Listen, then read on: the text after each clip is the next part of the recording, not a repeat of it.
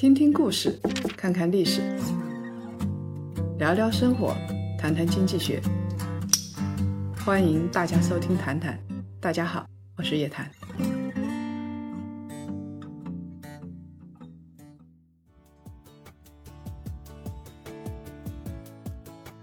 各位谈谈的家人们，又跟大家见面了。我们今天要来说一个行业。我记得去年这个时候，有一家基金公司。它重仓了军工股，大家都觉得是一个挺好的行业，但是呢，到现在为止，它的收益呢确实是一般般，当然回撤也不大。那我们就在问一个问题了，像军工这样的行业啊，其实它的订单我们也都知道是谁给的，它的业绩我们也知道，并不像某些消费类股跑得这么好。所以我一直觉得军工不是一个太好的投资行业，但是有人持不一样的看法，我们这一期不一样了。以前呢都是我一个人来跟大家说，今天我们要找出菠萝。哎，以前谈谈一直在跟我一起搭档的，我们来谈一谈军工股。他对于军工好像有不同的看法。那么很明确，大家在去年这个时候都觉得军工股是不错的，但事实上呢，这只基金它这个重仓的军工股之后，并没有特别好的收益。那在这种情况下，你为什么还要看好军工股呢？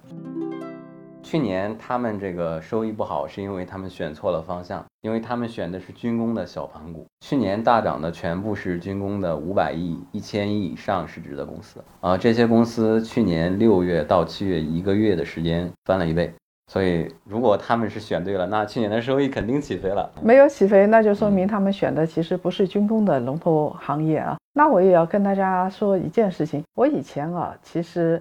想过一个事儿，就是军工的龙头股到底能不能投？刚好最近也去参观过两家军工企业。那么这两家军工企业算是头部企业，他们的营收增长比较快，但是他们的订单来自于产业链的上游，就是他们的上游那个企业。在往下去做的时候，我也发现，就是他们的盈利并不像我们所说的那些啊消费类，什么茅台啊这些有这么大的确定性。而且在我眼里，军工股有可能跟京东方这样的企业是一样的，在不停的砸钱。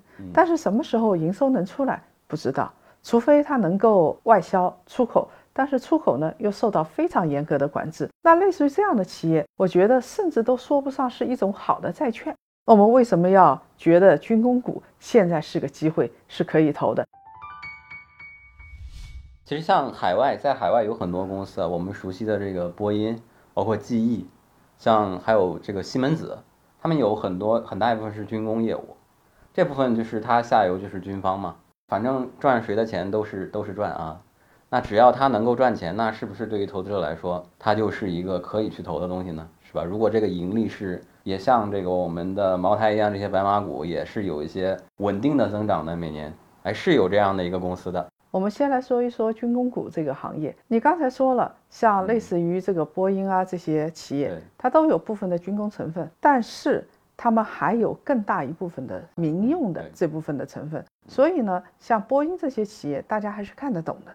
但是纯军工股，你能看得懂吗？你知道订单在哪里吗？你知道每年的军费开支是多少吗？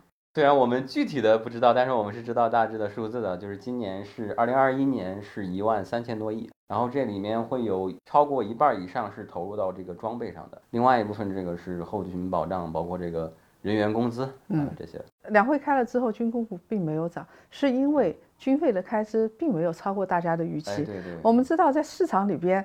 这个没有超过预期就是坏的预期，所以整个军工股是下跌的。没有超过预期这个事儿呢，就是大家预期这个是七点零，二零二一年的增速是七点零，但是出来这个数字是六点八，差的不多，而且那个它是比这个 GDP 的这个预计的增速要高那么一点点的，这个数值已经比二零一八年、比二零一九年、比二零二零年都要高了。呃，是没有大家预期的那么好，但是也没那么差啊。所以你觉得这个机会还是有的，因为它毕竟有上万亿的订单在那儿，对吧？嗯，对。就说回那个老师您那个去的那家公司啊，哦，我是之前也是去过啊。他们前些年是日子很难熬的，是不是？投入特别大，但是呢，它的这个又不太见效，经济效益又没有。做的过程当中，虽然说有概念，但是大家还不是太认。但是前两年当然有一个大的报复性的反弹。它是这样，就是前几年它的确是很难过啊。当时他们也就是跟市场这个分析师都沟通了，因为什么呢？因为他们投入军方的一个某型号的一个产品，本来承诺是采购的量是很大的，但是这个采购一延再延，因为当时有一个背景是，就是军队体系正在改革，所以很多这个装备的列装都滞后了，所以就导致他那两年真的是特别难过。我认识有几个分析师在那个公司里面潜伏了很久，两三年都不涨，一直跌啊。嗯，那这家企业的话，它现在进入了列装，而且是中国的非常重要的一个导弹体系里边的一个龙头企业啊。我总觉得这个军工跟这个芯片是一样的。我们最近大家都知道，这个中国跟美国怼得很厉害。中国跟美国怼了之后，大家在想这个资本市场的时候，都会想到。会不会有朝一日在局部地区擦枪走火？对于中国来说，这些东西在军工行业的一些核心的产品就会变得特别重要。而这些特别重要的产品，人家是不会卖给我们的。虽然表面上我们的一般贸易做得非常好，但是牵扯到这个核心的技术和军事领域的东西的时候，它就是不卖的。中国就必须去自己做一些。核心的装备的东西，所以我就在想，在这个体系里边啊。有哪些东西是我们自己必须要做的？基本上是所有的东西，那就意味着我们的这个军事订单是相当庞大的，对不对？其实我知道你对军事也比较感兴趣。在伊拉克战争的时候，我们知道有两次对伊战争，美国的对伊战争。那我们当时是觉得那个时候打仗的时候啊，其实伊拉克应该还是有还手余地的。你还记得张召忠当时在央视做的那些点评吗？就零三年的时候。时候他们讲这个局座，对局座讲就是一战的这个可能的走向嘛。对，很多人讲这个后面可能要巷战，嗯，对吧？就是美国会陷入到这个人民人民战争的汪洋大海，巷战。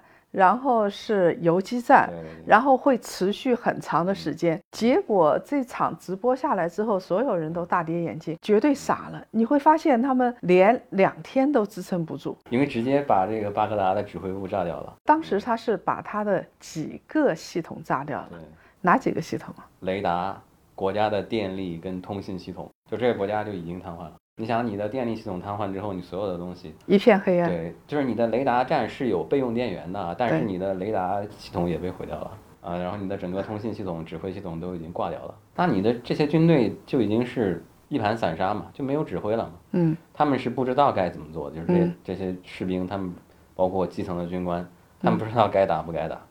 所以就是伊拉克基本上他的战斗战斗机都没有起飞。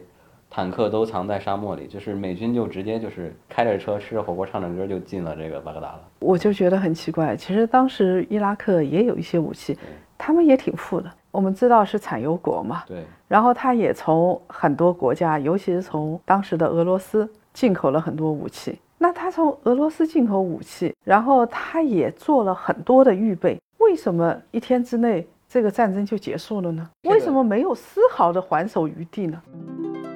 三体里有个词叫降维打击，就是当时美国的实力就是已经强到对这个上一代的武器装备是碾压式的优势，就是开战之后你没有这个还手的余地，因为它的攻击都是已经进入到这个超视距攻击，人家对于这个战场的监测是天上的卫星，然后侦察机，包括这个遍布周边的雷达是立体的，你对于这个战场的认知是靠你这个雷达看到的一点点区域的一些东西，这个战场对于你来说是。黑幕就是只你只看到了局部的东西，人家是上帝视角，就没有办法打啊。我是想象啊，现代战争就是属于你认为你进口了好的坦克，你进口了好的东西，但是压根儿没用。你想想看啊，其实这个世界已经发生了很大的变化了，包括各国的军事投入的增加，也是在这样的背景下，军事投入大规模的增加。咱们现在其实是跟美国是怼的，呃，我们会看到很多飞机从台湾海峡那边飞过，在这种情况下，我们其实会有一个担心，就是我们沙盘路演会有两种可能，一种可能是互相秀肌肉，但是不打；还有一种可能是。真的在局部地方擦枪走火了，但是结论都是一个，我们要更重视这个东西。其实这个在十九大报告里也已经提了，十九大报告就是其实把我们的军事装备列装的计划提前了十五年，整个。不管是美国还是中国还是俄罗斯，甚至是那些啊这个中东啊或者是印度啊，都在大规模的提升它的军事的支出。很多人我觉得对军工有质疑，是因为它既不是这个生产资料，也不是消费品，好像觉得这个东西不直接创造价值，是吧？我现在仍然有质疑。对，这个这个的确是，它的确不直接创造价值，但是没有这个东西保驾护航，我们连创造价值的机会都没有。说到现在为止，对于军工的重要性，对于中国必须要独立自主完成。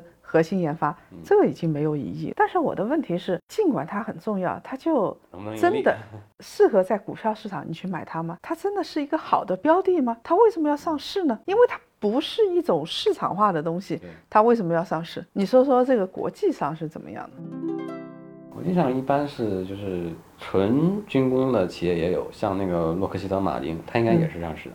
其他的很多是军民融合的啊，就像什么三菱啊，日本那些大的这个工业集团都有这个军工背景。大家现在看到的那些这个大的商社或者是你财阀，像什么三菱啊、住友啊那些，在二战的时候其实都是军工企业，美国同样也是如此。从头到尾基本上有一半甚至多半的性质是军工企业，就是军用的技术外溢到这个民用的领域嘛。其实像他们就是战争时候生产坦克啊，到了这个战争结束了，这就变成拖拉机汽车了。回到刚才这边来，其实在这方面，我们谈到军工取得了第一个共识之后，但是我们的第二个分歧马上就产生了。对于我来说的话，我觉得像这样的应该是政府投资的。嗯，那你可以税收放到那边去。但不一定要通过这个上市的方式来做。虽然我在这只股票上赚过钱，像京京东方这样子，但是我仍然并不认为它是一个非常市场化的标的。其实市场化这个词，我觉得它就没有一个很明确的标准。农夫山泉、钟闪闪，嗯，它那是市场化的。我觉得，我觉得如果这么看的话，老师您刚才说那个，我是完全赞同的啊，它是这样的。就就是我对于军工的这个观察也好，就是研究也好，我觉得也是在摸着石头过河。我们回过头来说，就是第一个，其实你是支持我的意见的。你觉得它这个像这样的企业，真的不是一个非常市场化的企业啊？那话又说回来了，这个市场上真正的市场化的企业又有多少呢？你回过头来看啊，很多东西在特殊时期它都会变成战略物资，原油也好。粮食也好，甚至是水，我觉得这个不市场化有两个方面吧。嗯，一个是这些公司在做就是业绩披露的时候，它很多时候不可能讲的那么细，因为涉密的东西太多了。比如我这个公司是造飞机的，我能跟这个民营的公司一样清清楚楚的讲我哪个型号的飞机今年多大营收，我哪个项目研发做到百分之多少这个程度了，这肯定不能披露的。正因为如此的话。我们总觉得在投的时候，其实你是蒙着头投的，你很多的信息并不了解。那为什么我们仍然觉得，不光是你，就像我们说的那那些基金投军工的基金，其实他挺头部的，他观察这个行业也观察了很长时间。我们不能认为这些基基金经理是愚蠢，他仍然认为这些军工是好的标的。这里边的核心的逻辑是在什么地方？经过我的分析，我觉得这个公司在未来。它的营收利润是有成长的，我不管是用 DCF 还是用这个 PEG 这种估值方法，我觉得在现在这个时点它是低估了。那我会买它，在因为在我看来，它们都是一个资产包而已。从这个角度来说，我也认可这个观点。你看啊，不管它最近涨得怎么样，或者是不是像预期，但有一点是可以肯定的：第一，这个板块有的还没有大涨，而且大笔的投资我们是可以看到的。在未来的这个五年、十年里头，也列装的多少，我们也是可以看到的。如果是按照这样的情况来说的话，那么你市盈率到几十倍啊，二十几倍、三十几倍，甚至到一百倍都是可以接受的。中航光电啊，就是大家可以看一下，呃，这个。公司上市以来的营收，这个走势跟茅台差不多吧，每年都是正增长，营收跟利润都是正增长。机构是特别喜欢这种公司的。中航光电其实，在军工股不太行的那那段时间，就一五、一四、一六年、一七年、一八年，都是机构的重仓股。他们看待这个东西的时候，可以说不把这个当军工嘛，就在他们看来，这个就是一个稳定赚钱的一个企业而已。而且是可攻可守，他做这个民用也可以，做军工也可以。这样的企业里头，外资。也很多，他们也看得很清楚。我们刚才分析的是整个板块啊，军工板块是怎么样的？它的逻辑在哪里？如果它的估值比较低，然后订单又在上升的话，其实这样的板块、这样的行业是值得重点关注的。它跟一般的这个市场企业，呃，消费类的板块，它的概念、它的逻辑是完全不一样的。在接下来我们要说一家具体的公司，哎，这家公司呢，我们来分析一下，大家就知道，像类似于这样的公司，它到底应该怎么分析？那么我们说的具体是哪一家军工的企业呢？请点击原文链接，或者是扫描我们的二维码。欢迎观看视频的檀香们继续观看。